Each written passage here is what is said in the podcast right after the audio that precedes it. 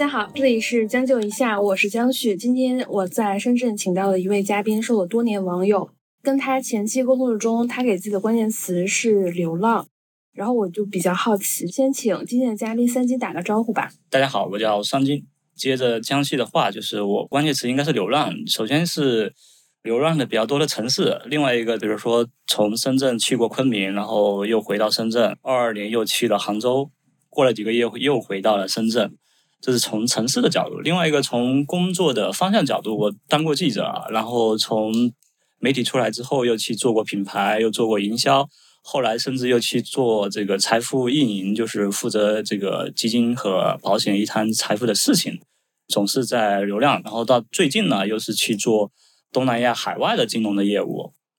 本来我约三金是想讲一下金融出海，但是我们聊了以后发现，这个可能不是最适合的主题，因为在生活上我们都有一些共同的困惑。我和三金有很多共同点，然后我们都在财经媒体工作过，也在平台做过运营。不同的，他是一位奶爸，然后我在他的资料里面看到，啊，他是在三十三岁的高龄进入支付宝，成为基金运营。然后待了半年又离开了，然后又回到了深圳，而且是裸辞。二零二三年呢，开始做一些自媒体的尝试。我看你的朋友圈陆陆续续的也是在更新。然后我在聊他前面经历里面，有一点我特别的好奇，就是他在二二年十月份，他从深圳去了杭州。其实他在深圳的时候已经生活了很多年了。这个问题我要第一个聊，因为你可能会被骂，所以我决定要把这个拿出来先聊。那个时候，你的夫人其实已经怀孕，已经快生了那个阶段的，但是你还是考虑要去杭州，这当时为什么？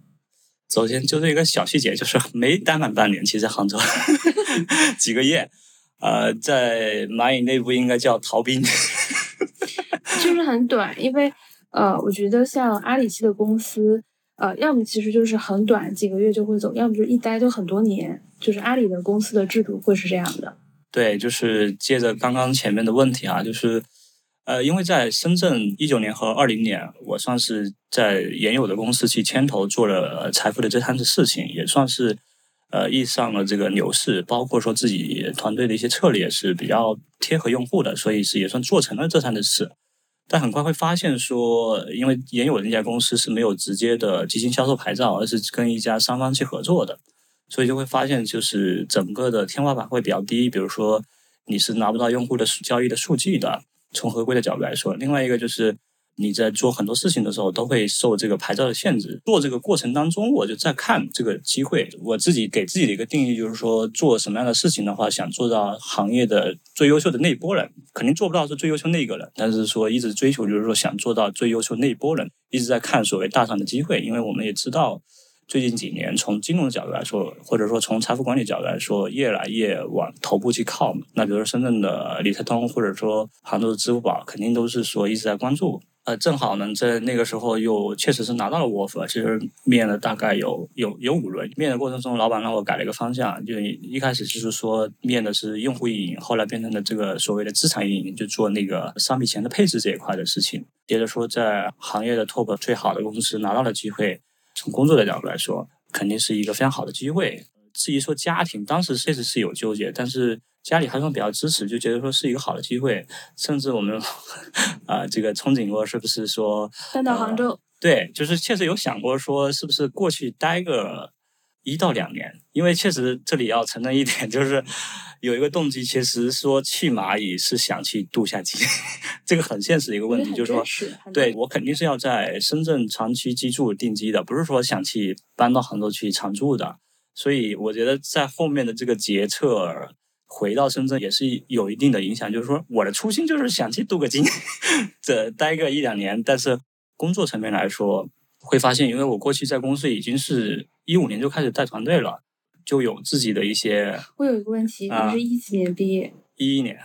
那其实你四年就开始带团队，还是比较快，属于职场中发展比较顺利的那种人。呃，因为算是踩到这中间的一个红利，就是当时的所谓互联网金融发展的一个机遇吧。然后去到一个非常合适匹配的一个公司，然后也是团队也是大家都比较匹配的一个状态。所以就刚刚讲，就是我人把当时我刚进去负责的那摊子事情叫运营，就是做的呃，应该算是在同业里面比较。好的一个状态，所以就是一五年就开始带团队了。整个的过程都是已经一五年到二二年，其实形成了一些自己的工作的方式和方法，包括说确实也是带着一些预期过去的，因为毕竟没有在大厂去待过，会觉得说大厂也是不是沿着我自己的一些工作的习惯和一些方法论去落就好了。但其实过去之后会发现，特别对于新人来说，其实是更多你要。就所谓清零，你要去接受他的一些规则，包括说大家的工作的方法论，其实完全不一样的。包括说怎么样把一个事情落地，怎么去向上沟通，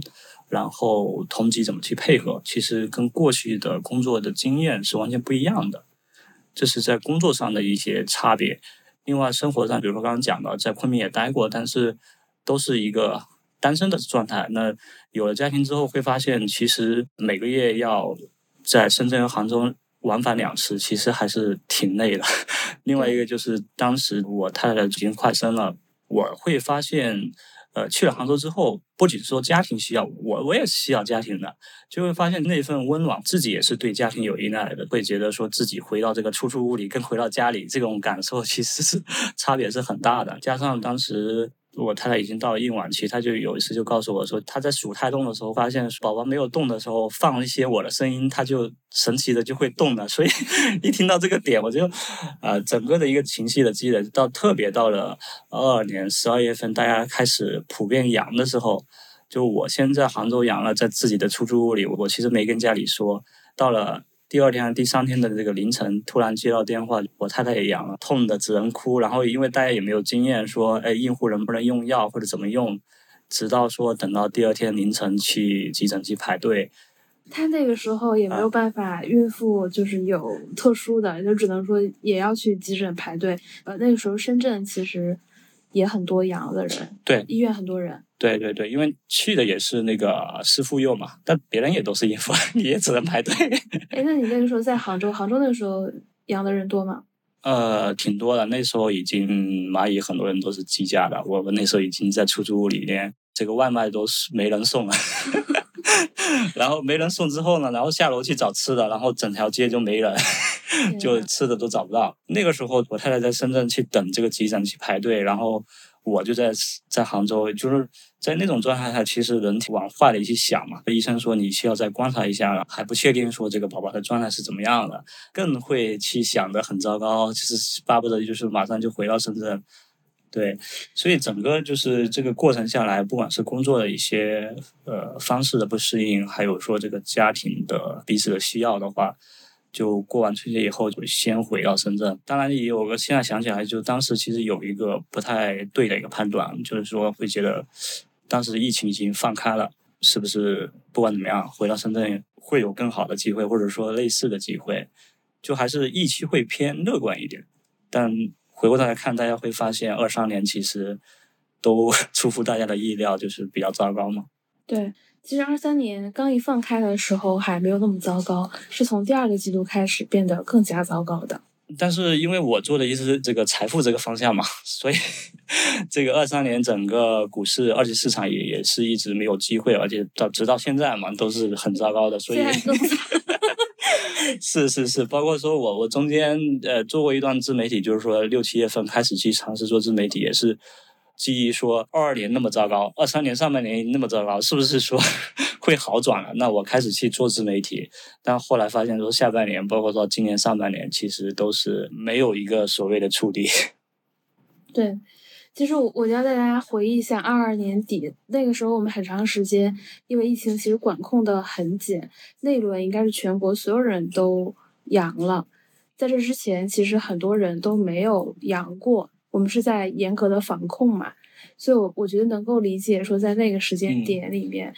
呃，你太太也阳了，你自己也阳了，这种预期其实是很可怕的。对，当时我觉得可能对于家里有老人和小孩，就是这样的一个状态的家庭的话，跟其他人的想法是不一样的，是希望说不要 放开，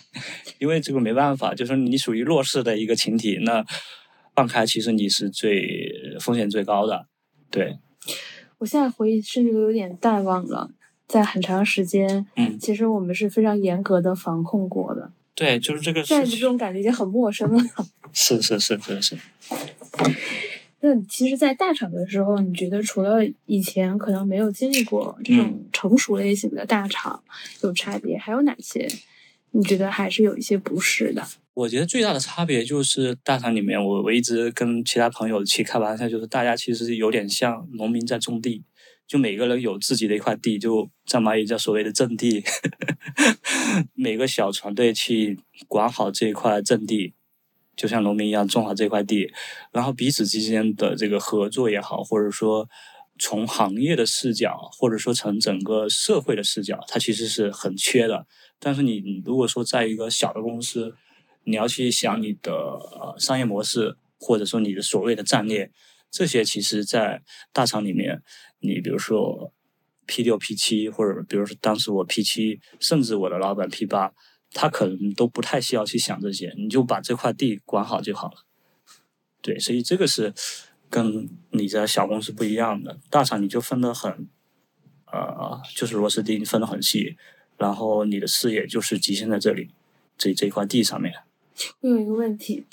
但是这个问题有点私人啊。嗯。那你们在想很多问题的时候，会站在行业的角度去考虑吗？比如说，今天假设我要发起一个什么业务，就是要对行业如何如何。就我刚刚聊的，如果从从大厂的角度来说的话，它可能是 P 十或者说十一去想的一些问题。那我觉得业务跟业务之间风格是有差异的。嗯。就是我去到现在的某大厂，就刚来写汇报或者写业务，就是立项文档，有一点我很不适应，就是好多事情要先站在行业的角度开始思考。说我们今天做这件事情是解决了行业里的什么问题？然后我跟其他对手相比差异化在哪？如果重复了，我们作为一家大厂，我们不必做。呃，这可能有一点差异。我突然想到，就是因为嗯，蚂蚁财富肯定已经是 top one 了，所以它某种意义上来说，它做的就是代表行业。当然，这是另外一个角度。哦，确实，你现在让我想到说，以前在某家大厂的时候，比如说相邻业务。抖音它就不需要写这些东西，我在的那个业务就需要写说行业里的谁做了什么，我们的差异点是什么，然后我们跟其他竞品相比，我们的覆盖率比它超越了多少。嗯，对，这可能说从另外角度来说，公司的发展阶段所处的行业地位不一样。对。但是这个我刚讲的自己的工作习惯和经历是不是跟这个呃所处的平台是不是匹配？因为我刚刚讲的困惑点就在于说，可能我过去的经验更习惯说更大的视野去想问题。那蚂蚁因为它已经是行业第一，那它做的某些事情，它就是代表行业，不太需要再去考虑说这些问题。对，理解了。那我们现在再来回到你前面的这个事业吧，因为我听了前面你刚毕业，其实不到四年就开始带团队了，其实算发展比较顺利。然后你在三十三岁年龄去蚂蚁这个地方，可能有点我的表达有点有失尊敬啊，就是三十三岁去到大厂 P 七，这个其实不算呃特别快了。是，这这是是的，就是说，因为这我觉得可能跟自己的整个背景有点关系，就是比较偏草根，就是不是一个好的学校毕业，对，呃，然后也没有在真正意义上的持牌机构待过，就是起码以之前，对，这是很大的劣势，对。但我觉得从人去蚂蚁，我从某种意义上来说，我觉得都算是呃说明说蚂蚁这个生态是比较开放的，就我刚刚讲的。你不是好的学校毕业，也没有在持牌机构待过，嗯，居然还能去。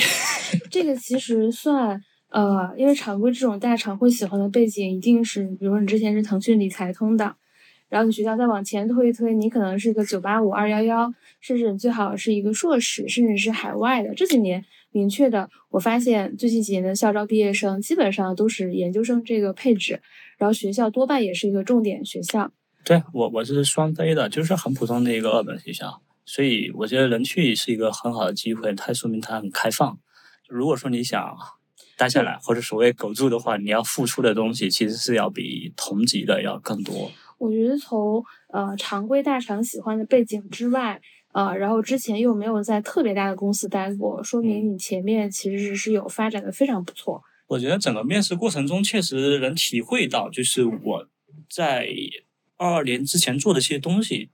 确实是让整个过程当中四五个面试官感受到，就是说你在一个 一个小平台能做出这个事情是很很难得的，对，嗯确实是。那我们先从你的第一份工作开始聊起吧。你从第一份工作毕业以后做了什么？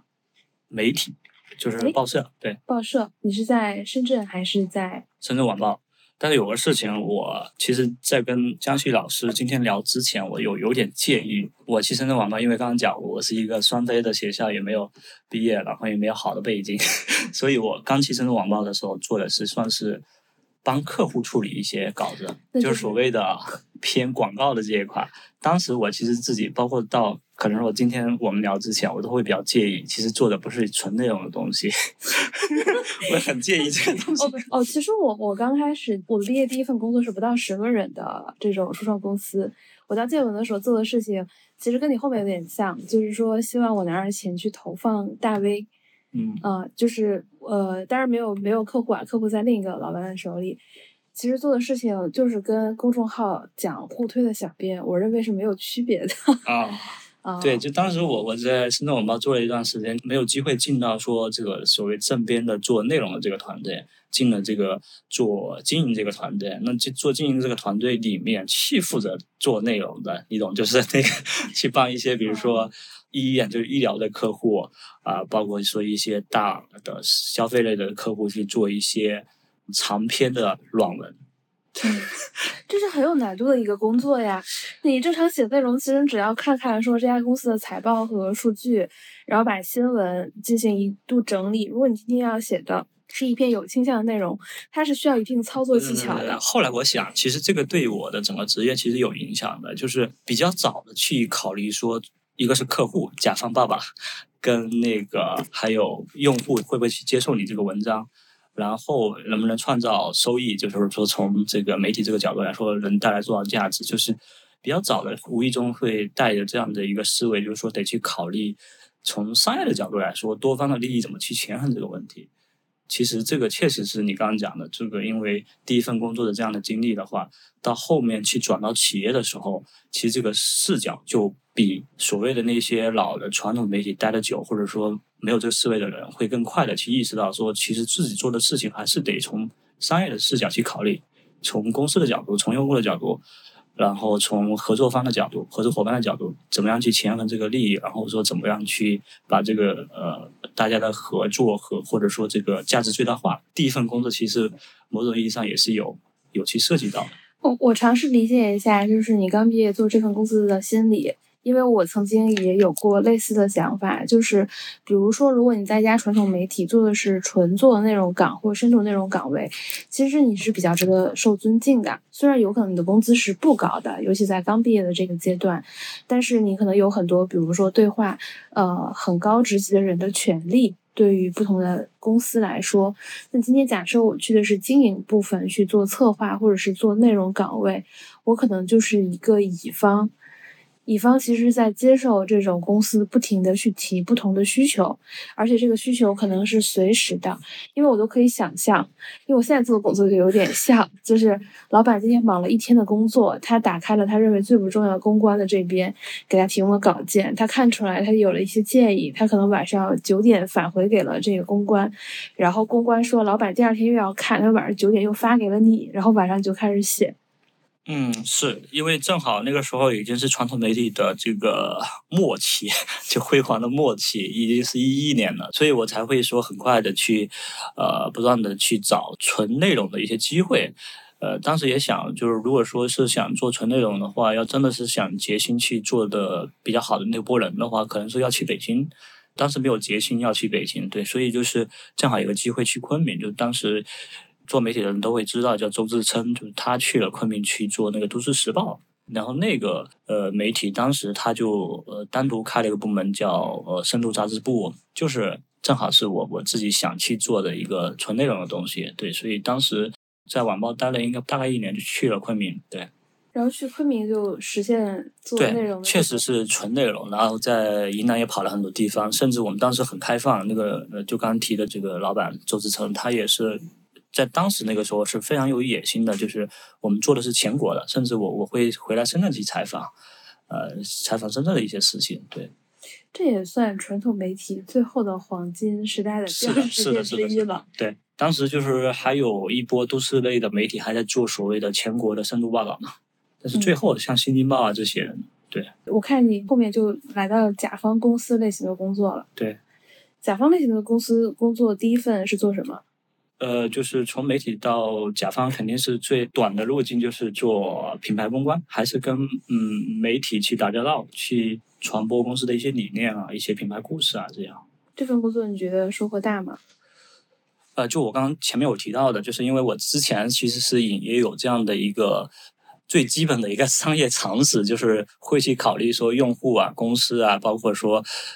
嗯合作的这个媒体这一方他的需求，所以还是比较顺利的。从媒体转换到了这样的一个算是金融行业，对，但是很快会发现说自己的东西就被消耗完了，对，就是因为当时是指当时那个行业比较新嘛，就是现在大家可能也都已经忘了所谓的互联网金融。嗯，对，我不知道提到这个词你有什么第一的概念？我曾经在互联网金融公司工作过。但是我觉得，其实现在说起来，就是这个词其实被妖魔化的。我到现在为止，因为我在一四年一直到二二年嘛，都算是在这个行业嘛，所以我会觉得说，这个行业其实是被妖魔化的。它本质上是有它的商业价值和它的合理性的，只是说这中间确实是出现了很多的问题。然后国家从监管层面来说，一个是没有能力，另外一个它也没有动力去做好监管，因为它本身规模就很小。直到它被这个叫一刀切的去清清理之前，它的规模也就万亿的这样的规模，所以监管层面来说没有动力说去为了一个只有万亿规模的金融市场去监管几千家或者说几百家这样的一个公司，对他来说难度太大了。对现有的这传统的金融都还没 太多了，跑不过。对，那那这个它其实是增加了负担了。所以从一个观察和一个亲历者来说。会非常理解监管这样来处理，但是本质上它的商业价值是在的。对，因为在国外还是有很成熟的商业模式和头部公司代表的。对。那这个时候，我看到我跟你的认识应该是在一个都是。大 V 的群里，那个时候应该也是，呃，互联网金融比较黄金的一个时间。是。然后那个时候，那个群里有很多的大 V 头部的公众号、自媒体公司的负责人。对。然后我们是在那个时候认识的。那个时候，你跟这种大 V 也开始打交道，因为互联网金融其实在过去的一七八年其实是做了大量的投放的。就是我算是比较早在做这个事情的，这也算是一波红利吧。就是公众号的商业化的这个红利，就是一四年。我其实，在一四年的大概是五六月份的时候，就开始全面的全职就是做这样的自媒体投放。但自媒体指的就是公众号。我觉得是很超前的。呃，在我印象中，其实更多的投放是在于一六年，各种公众号的互推和投放是更普及的。一四年应该是公众号整体比较大的爆发，是在一四一五的。对。就比较靠前，然后比较前期，所以那时候也很便宜。我们最早，比如说跟那什么吴晓波频道啊、战豪这些都合作过。不能说，我怕你说价格，还啊，价格不能说。那时候价格很低。价格很低。我我们 ROI 远超于一试是会有，你可以说一个数字吗？就是 ROI。就我们当时最早的时候找一个这个所谓投资用户，不超过一百块钱，几十块钱就就。现在是多少成本？现在已经没有这个行业了，但是现在现在应该是转化私域了，就是运营成本变高了。现在一个是这块没有这个行业了，另外在做的可能说是券商啊什么的，券商你也知道是最近开户什么也开不动嘛，更多对都都没有这个，所以我其实是从一四年开始见证了这个整个，特别是微信生态的商业化吧。你比如说，从那个公众号最早接 P to P 广告，到这个 P to P 不行了之后，到接这个保险广告。对，保险当然是所谓的 CPS 吧。当时有好多公司都是闭着眼随便投的，就是一笔固定的钱。对对对，就所谓的那个有点买断嘛，就一篇文章就投放就是多少万，或者说甚至更高。对，那后来是转变到这个互联网保险，那是 CPS 的，就按按效果去结算的。再后来搞不动，就保险因为也有政策啊，包括说整个红利的一些变化之后呢，就开始做知识付费，做带货。当然，这个不管是知识付费还是带货，其实都是要很头部的才能做，像腰部啊，或者说长尾的流量，其实这个这两个事情都搞不动。所以到后面从理财这个自媒体来说，慢慢就是又出现了基金投顾，就是卖带基金嘛。虽然他赚的佣金很少，但是不管怎么样，它算是一个有复利的一个事情。就是你真的在这块专业的话，呃，去不断的去写的话，还是有一些效果的。当然，因为到了一九年、二零年，正好遇上牛市嘛，所以那个时候其实又给这个财富类的自媒体，其实又是一波新的机会。其实到现在为止，其实整个嗯公众号的变现，其实就好像现在还有人看过，就是特别对于财富这个方向的自媒体，其实就很难了，就是因为基金也卖不动了，好像没有接戏的一个能够做的事情。我们先把记忆拉回一四年，一四年，呃，吴晓波和战豪。呃，应该都是最顶流的这些账号，包括后面的几年，它也是最头部的。那个时候，你投过最夸张的 ROI 是多少？哎，我还真的是忘了这个所谓 ROI，因为就当时已经是太好了，太好了，没必要太关注。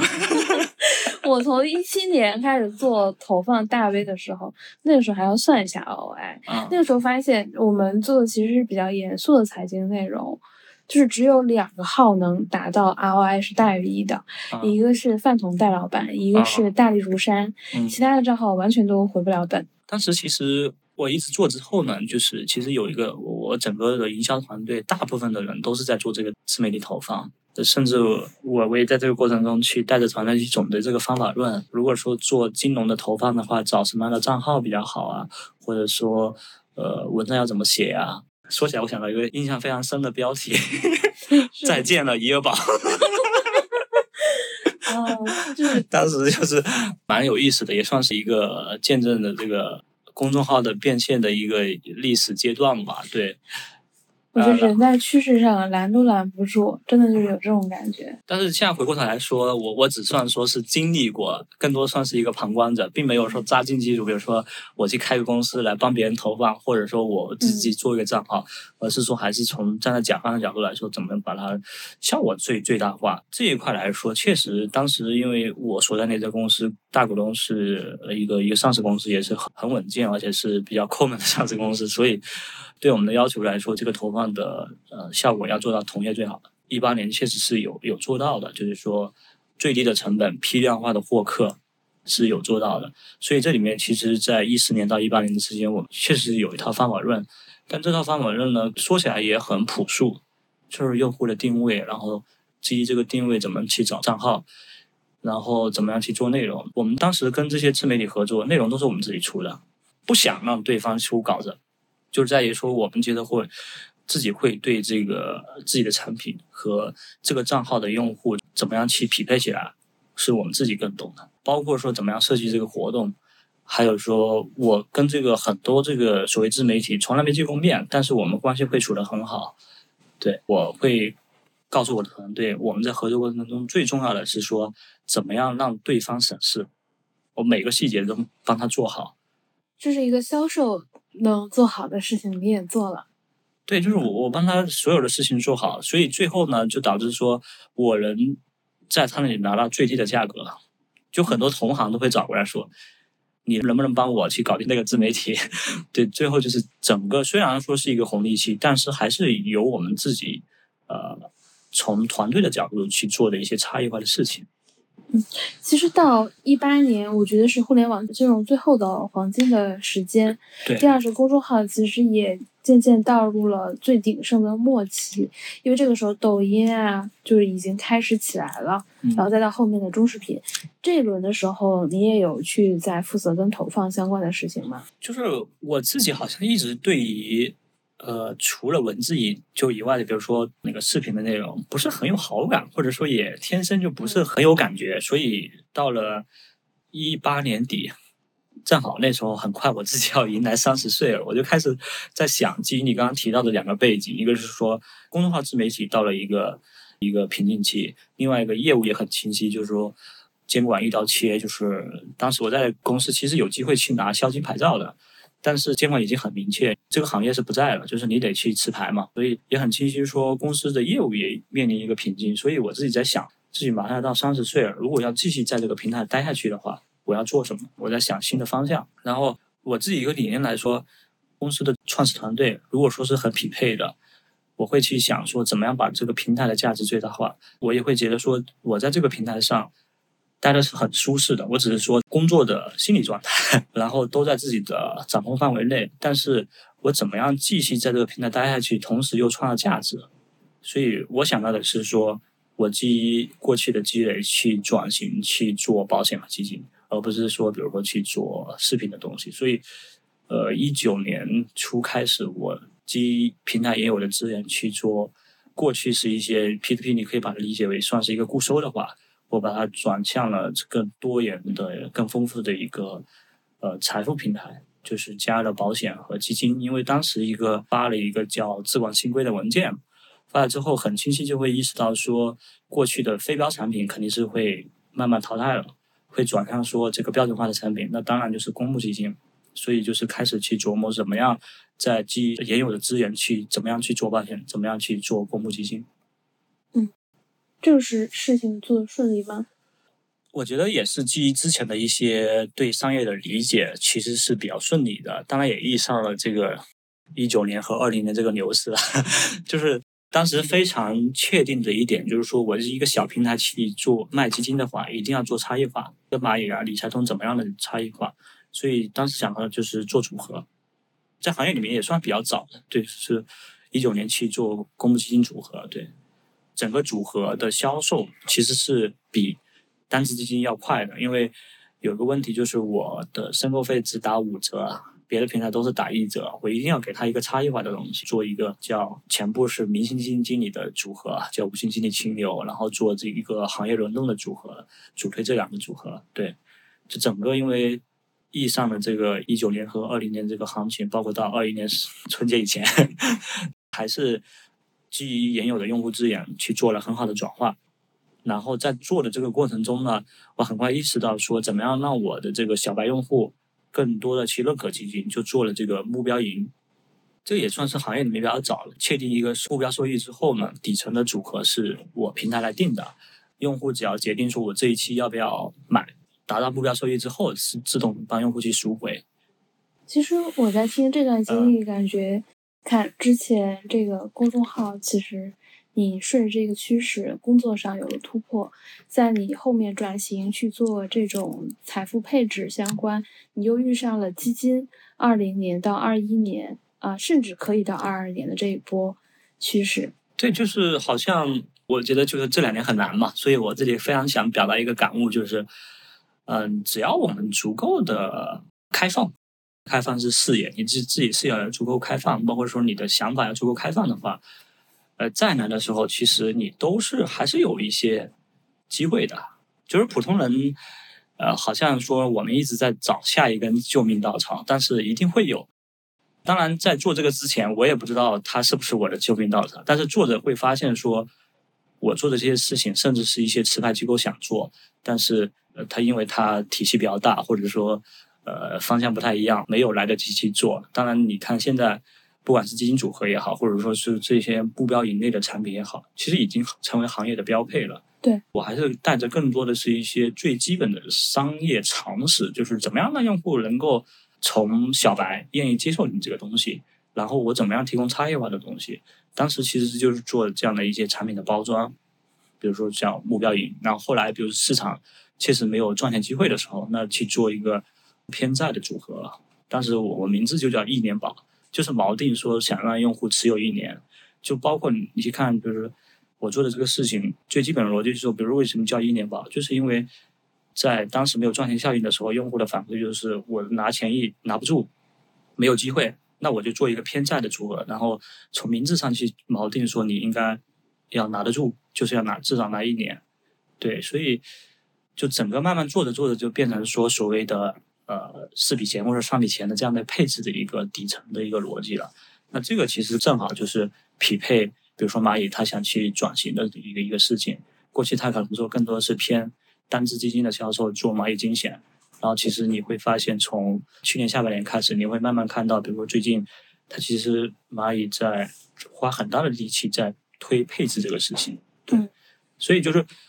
我突然想到，我之前那家公司的老板经常说的一句话就是。我们好像做着做着不经意间做到行业头部，就当时做 P to P 的时候。但是现在我们聊起来，我突然发现，好像自己也是做着做着就会发现，做的事情就是用户想要的，然后这个行业想要做的。我的感受是，都是在呃不停上升的趋势上做波段。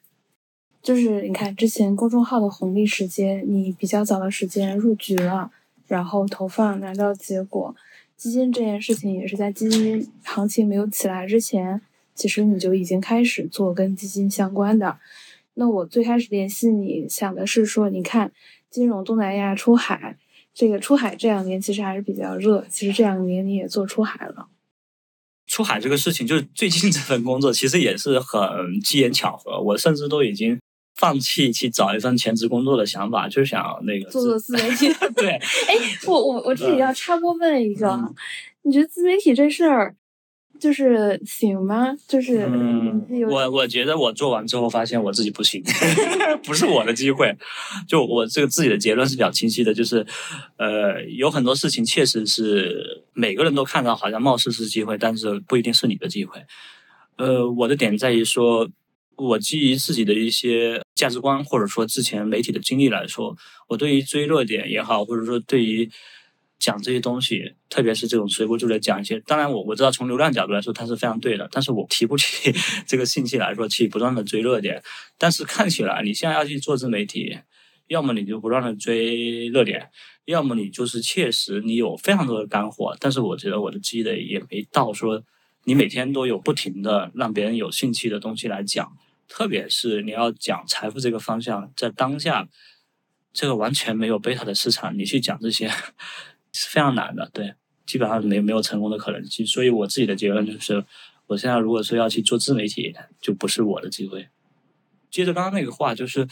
我去做这个东南亚，其实它是一个印尼市场的一个业务，其实不算早，就是因为我们在圈子里知道，就是呃，在一八一九吧，特别是呃一九二零年的时候，很多人已经在东南亚在做了，对，就其实不算早。只是说，我现在所在的公司差别点在于说，它其实是比较成熟了，呃，在当地是有银行牌照的，整个的业务体系，包括说那个商业模式都比较成熟了。只是说，怎么样把国内比较好的一些理念、一些运营的方法论，怎么样去复制过去，怎么样去本地化？对。那你觉得，嗯，在做出海的这份工作的时候？其实也前面经历了几个周期嘛，我觉得现在的情况又跟过去的七八年是完全不一样的。我到今年我的感受是，除了出海，其实我没有看到任何事情的增长。确实，我们从杭州回来之后也一直在想这个问题，就是说我已经三十五岁了，就特别到了这个阶段，我们还能做什么？特别在疫情之后，这个大家的预期都落空的情况下，怎么办？我确实也在观察身边的朋友，就是你刚刚提到一个点非常好，就是一个方向是出海，把我们国内很能卷的一些 一些基因输出；另外一个，其实我看到的就是一些大平台的机会。当然，前提是说你要基于这个大的平台有自己的两把刷子，比如说抖音或者说视频号，你能基于这个有平台红利的这样的一些方向，同时你在这个生态里面是一个很重要的一环。比如说，我有一个朋友。嗯，应该是九五还是九七的，他就是专门帮一些大牌，比如说什么宝洁啊、欧莱雅这些，去在抖音上去做投放。他去年呃投放规模应该是将近五千万。他的优势就在于说能帮这些大的消费品去做投放，同时有好的 ROI。这些大的品牌都是追在他后面去想去给他预算去投放。那他的优势就在于说抓到了这个有红利的这个平台，同时。它确实有自己的几把刷子。哎，这个我觉得视频投放跟文字投放又有一些不一样。其实文字投放更多的是说，对于公众号的用户的一些定位，然后匹配合适的内容。然后如果财富还会有点区别，就是可能跟当天的行情也会有一些关系。然后公众号发的位置，然后发掉，然后可能呃如果有私域社群，就是转发转发之类的。如果是抖音的话，其实跟公众号这个逻辑还是有一些不同。完全不一样。所以他跟我分享过他的方法论啊，怎么搞素材啊这些。我就发现，其实他这个是完全另外一个世界，这不是我我能做的一个事情。所以，这是刚刚讲了两个。我想到一个，就是大家只能向内求，就是降低疫情。你觉得这个？我觉得这两年你说的这两个，我就有很强的感受。向内求就是玄学，这两年就。比较流行嘛，我最近好多朋友给我安利一些玄学的播客或者是这个内容。第二是我在北京，就北京雍和宫的手串特别的流行，就是我发现我同事们就是至少有很多人手上戴一个，或者有人戴好几个。外求你都没有办法满足的时候，那你整个人你只能向内求嘛，不然就就崩溃了。向内求呢，其实从商业角度来说，它也是一个机会。比如说你刚刚提的那一些寺庙的一些文创，这几年其实确实挺火的。那另外，比如说一些心理咨询，甚至说一些那个星座运程的相关的一些知识付费，其实都我在朋友圈也看到挺火的。对，一个是说大的社会背景对于我们普通来说有这个需求，那从另外一角度来说，它也是一一个商业的机会。对我还想插一个，就是其实，在这样的一个背景下，我我终于能理解一个事情，就是。日本为什么有那些所谓的那些百年老店，还有那些所谓寿司之神，就是因为说它的大的背景没有增长了之后，他也只能专注于做那个事情。不是说他想做那个事情，我觉得在这样的一个大背景下面，中国一定会也会出现类似的一些所谓 传承的一些手工匠人啊这些东西。因为你没有办法不断的去换行业去实现发展的时候，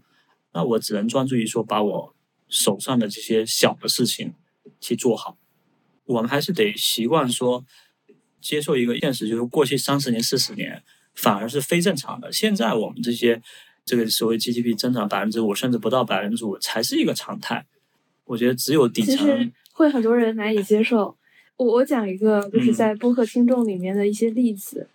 呃，就是我最近开放了我的这个微信，就会有人加到我。我会发现，其实年轻人的比例还是挺高的。嗯，有就是过去两年毕业的，嗯，就这两年他们会有一种很强烈的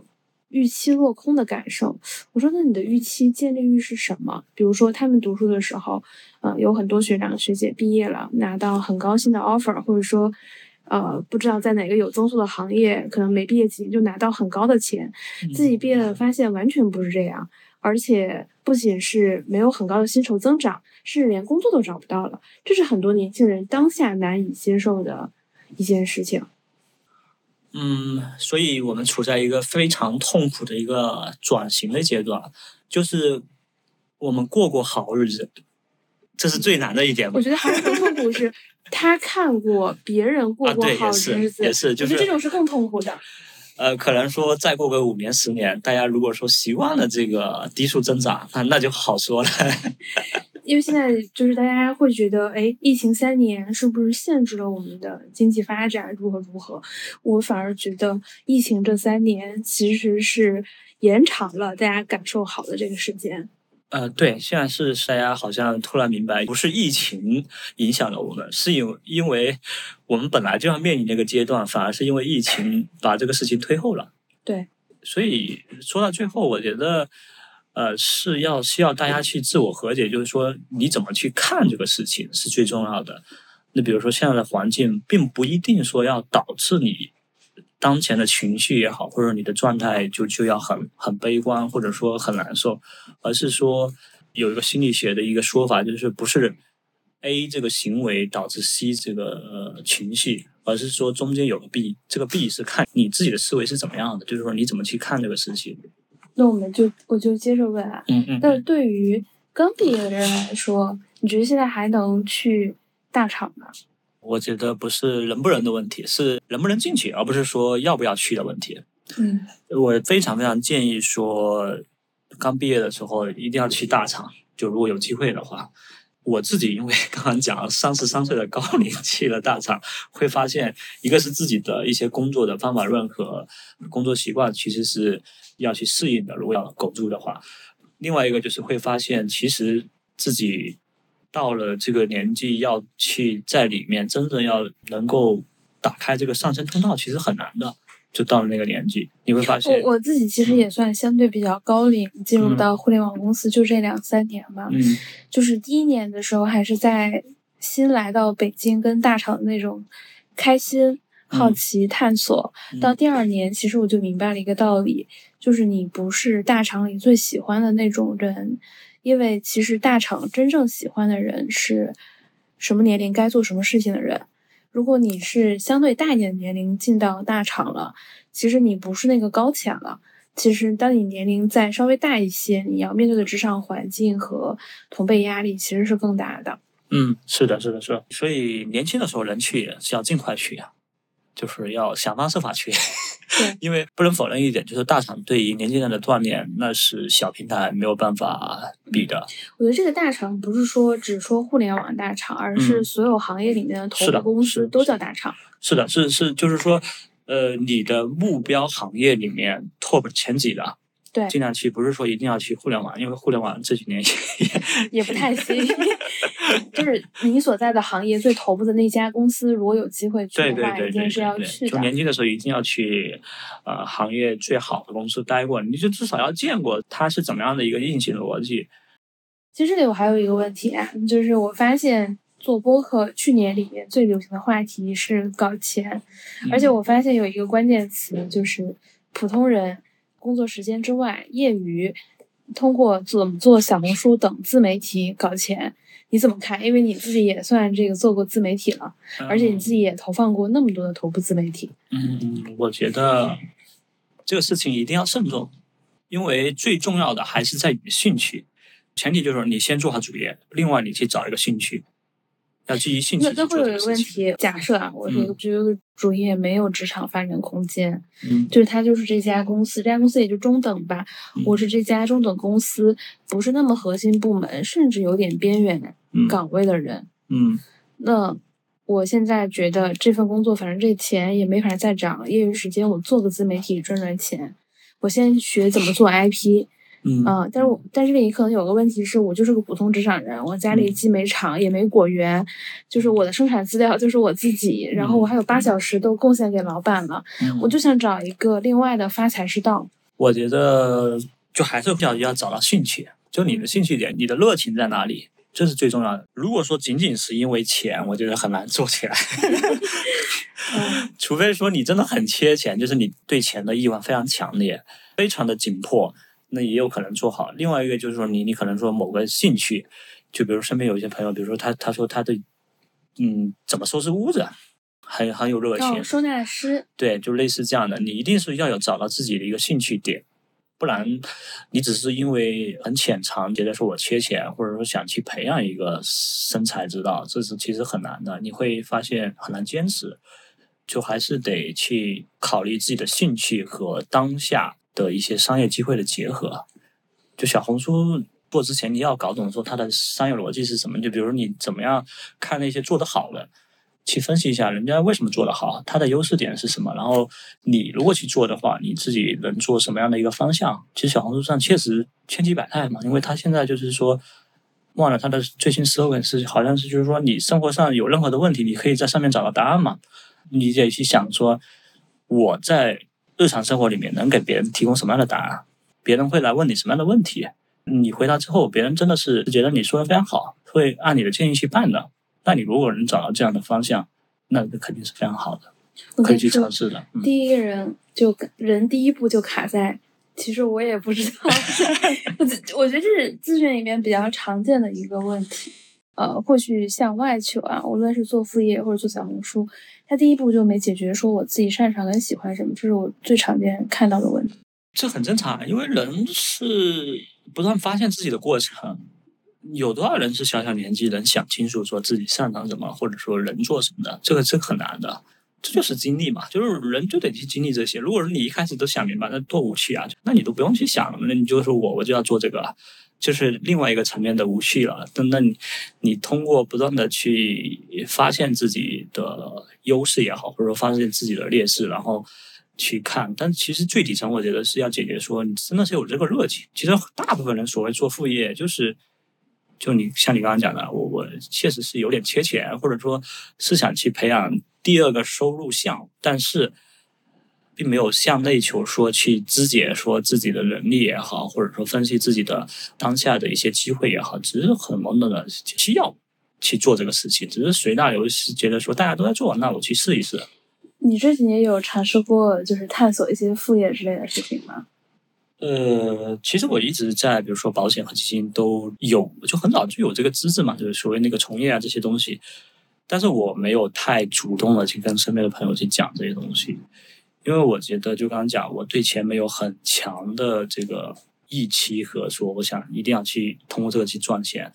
我更多的一个状态是说，哎，我发现身边这个朋友有这个需求，而且他主动问到了我，我会跟他去讲，而且确保。他跟我讲完之后，他能拿到一个满意的答案。没有一个合作关系，也没有一个利益上的关系的前提下，我也会给他一个做一个方案。就比如说，之像去年有有朋友来把他的所有的持仓的基金给到我，我我会花不少的时间，大概可能要两三个小时去给他把他的所有的持仓去理一遍。理完了之后，然后要给他建议哪个要卖，哪个要怎么样，我会去做这样的事情。所以我找到的是自己觉得。被需要的这种成就感，而不是说他给我多少钱，所以我我没有说真的去探索出哪个事情成为我的赚钱的副业。其实国内有一个社群，就是他做的可能好像有有几万的吧，就是是要付费，我忘了付多少，我还付过钱，应该就几千块钱。上面有各种副业，嗯，你有什么做小红书、做视频号，然后包括说一些出海的一些小项目，我会发现上面的人千奇百怪，什么样的都有。但是真正拿到结果的其实也不多，甚至这个事情做得非常好，他会手把手教你，就是他会写教程。哦，就是比如说你怎么做视频号，他有教程说你第一步怎么发。对对对，我还甚至还我还做过哪一个方向的一个志愿者，我就是想去体验说他们这这个我觉得在国内口碑最好的一个搞钱社群是怎么做的。他会有一个叫大航海计划，大航海计划，对对，他其实就是说会花大概一个月的时间，会有一个人。在这一块是所谓拿到结果的人，带着一帮人报名的这这帮小伙伴，在线上给你去，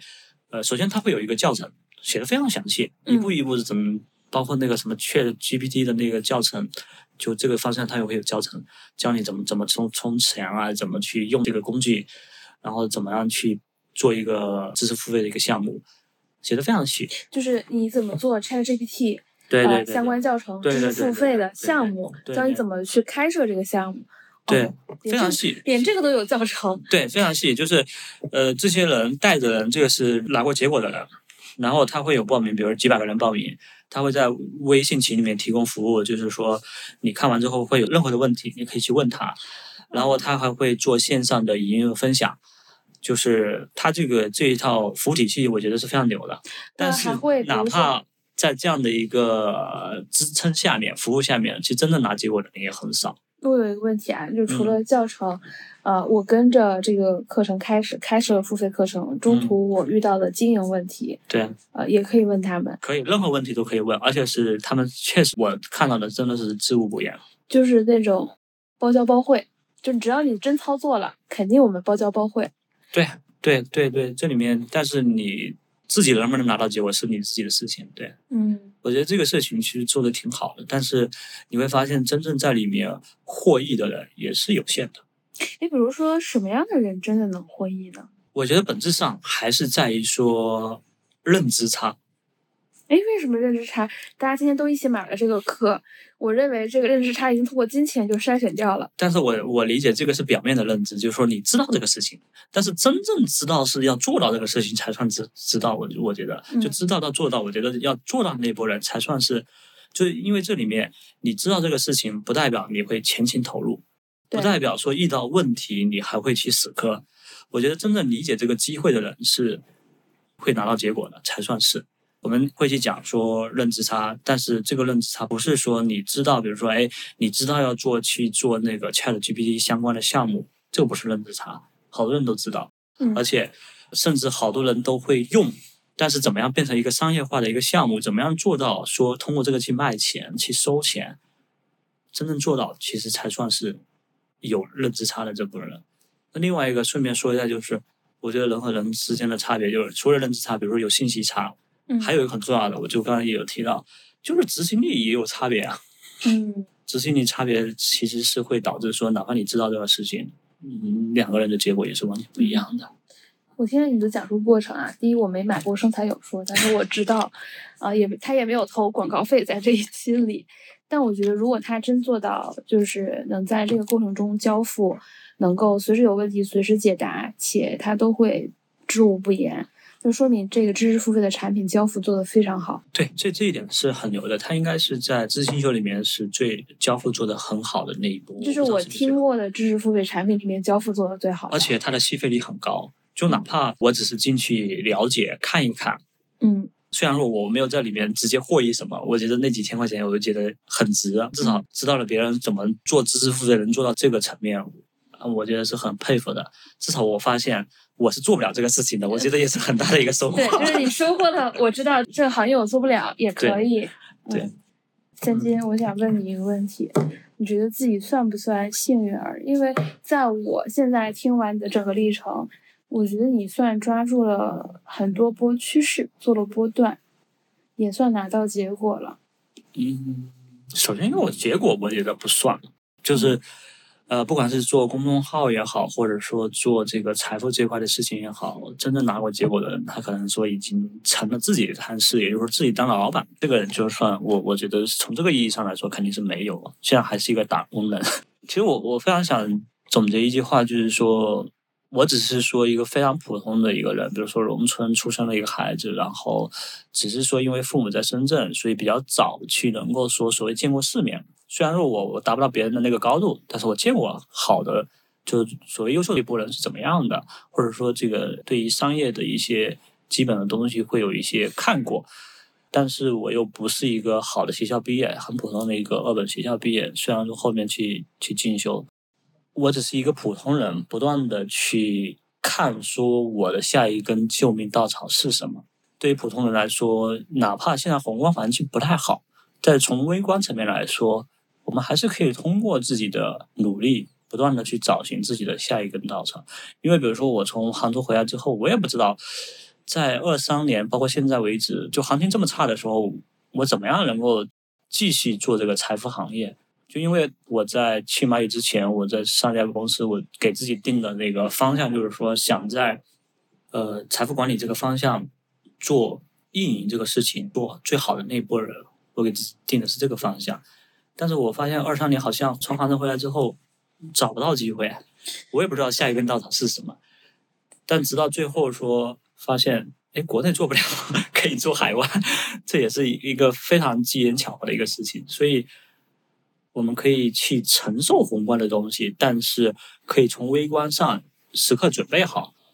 把自己变成一个非常包容的一个人。我指的是说，比如说思维上可以高度的开放，不要去被说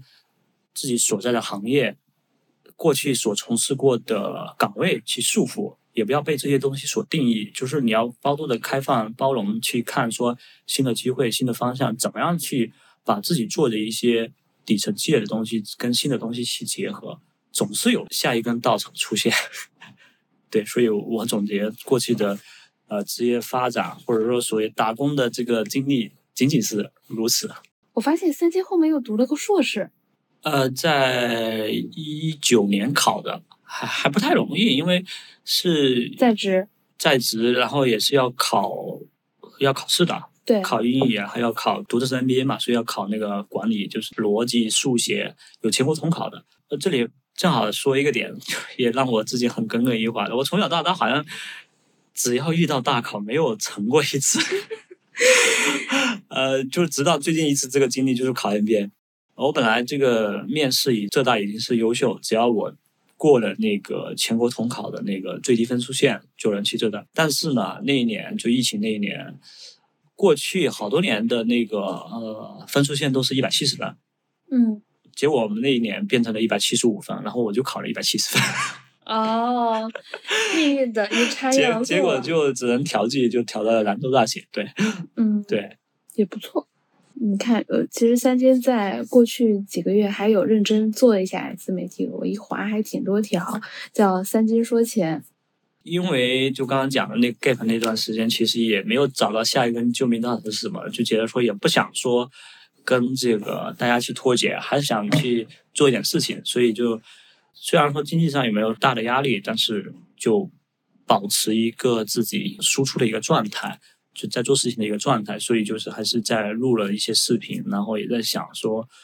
基于平台去能不能做一点事情。他发现刚刚我们聊过，就是我觉得自媒体不是我的机会。对，我记得你之前说过一个比喻，说每个人都像鸭子。啊，对你说的这个点就是，呃，那是我在蚂蚁的时候，就是有个同事跟我讲的，他跟我讲说，你不要看着每个人好像心平气和、风平浪静的，但其实绝大部分人都是像一只鸭子一样，你看水面上是没什么，没发生什么，但其实底下两只脚是不停的在扑腾扑腾扑腾扑腾在滑，在挣扎，就是。我觉得这个不仅是大厂吧，我觉得现在可能当下这一两年，或者说最最近几年，好多人的状态，不管是个体还是公司，都是这样的状态。但是没办法，这就是我们进入了一个 新的一个宏观的一个时代背景。要么你就是向内求，刚刚讲的；要么你就是向外，你能找到新的方向，比如说出海，或者说基于一些有红利的一些平台，你能。呃，找到自己的定位，能够给别人提供差异化的价值，对，那要不然你就是慢慢的找到自己的节奏去扑腾。我觉得要就是接受以前有在风口上的猪，现在可能大部分人都得做一只鸭子。表面上看起来大家都还行，没有往下掉，但实际上自己的脚坚持一直得扑腾着。是的，是的，是的，这个这就是人生吧，就是。你得去接受变化。如果你现在回想到你刚去杭州，你老婆怀着孕养了，你也在杭州的出租屋养了，你觉得那是你最难的时刻吗？呃，我觉得那个确实是最煎熬的一个时刻，就是会觉得说那个工作机会是很难得的，嗯，很想抓住，因为我想做说刚刚讲的那个呃财富管理行业做运营最好的那波人，那我一定是要现在留下来。但是会发现，说自己随着年纪稍微大一点，我终于能理解当初自己身边的所谓中年人，他其实没有办法说全情去投入在所谓的工作上面的。你还是得去看说，呃，自己的精力分配怎么样去呃平衡这个事情。你追求的点是什么？当然，比如说现在我也能把工作做好，同时家里的这个有一些事需要照顾的事情，我也尽力去做好，所以。没办法，就是中年人，就是你得可能说变成一个很多面，你得去不停的去切换你自己的频道，然后也去向内求，去接受这样的一个状态，就是呃，你不一定说工作里面最出色的那那个人了。嗯。啊，过去你你什么，你就是往前冲就好了。你现在哪怕你在冲，但是突然你就接到个电话，你要去处理一个别的一个事情，对，所以。你可以去找到自己的平衡点，同时呢，也向内求，能够去嗯让自己去和解，你能够去兼顾，这当然是很难的事情，这种平衡术是很难的。我突然想到，就是之前有一个人在问那个 NBA 招生的老师说：“我要上课，要搞事业，还要搞家庭。”因为我当时我像我们读 NBA 的时候，有好多同学我很佩服，他是二胎，家里有两个娃，还得是。对，家里有两个娃，还要上课，还要搞事业，就有人问哈，就问问那个招生老师说，怎么样平衡工作和生活，还要上上学这个事情？那个老师就说，不存在平衡，就是选择。你你选择在这个阶段在哪里去清闲，那你就会收获什么。我觉得人生就是这样，不同的阶段你得有精力的这个倾斜的，不是说你都想要。你们也没有办法，你不是超人，我们就是一个普通人。那你就是去选择说，哎，在当下这这两三年，你更想要什么？另外一个怕事情，你得舍弃，得放弃，或者说得降低权重。嗯，最后一个问题，都说之前说有一个比较有意思，说男人至死都是少年。你看，在前几年你遇到这么些问题，你觉得自己还是少年吗？确实，我我在二三年的时候，我突然意识到，好像过去自己是有那种所谓少年气。就是二三年开始也有讨论，就是针对企业来说有一个所谓的动物精神，啊，对于个人来说确实有那种少年气节。虽然说我很普通，但是我能登到这个顶峰去看一看风景，有有这样的一个傲气或者说想法。但是确实从去年开始会觉得说，不同的阶段得去调整自己的精力的分配，包括说去接受，不管是工作还是说生活里面遇到的这些问题是自己搞不定的。接受过去自己是一定要拿到八十分以上，但是我现在有一些事情，我可能说拿七十分也能接受。所以这是很大的一个年龄或者说人生阶段带来的变化。我觉得我自己的能这么坦诚说出来的话，就意味着说我其实还是希望保持那个少年气，还是对这个事情还是会想办法去维持，也很羡慕有少年气的这样的一个状态的这些人。好的，那我们的这一期的将就一下就到这里。再次感谢今天的嘉宾三金，然后大家也可以在评论区里面提出想要问的问题，欢迎分享点赞，也可以添加我的微信号码，带你进入到听友群。那我们这一期就到这里，下期见，拜拜。好，谢谢大家，拜拜。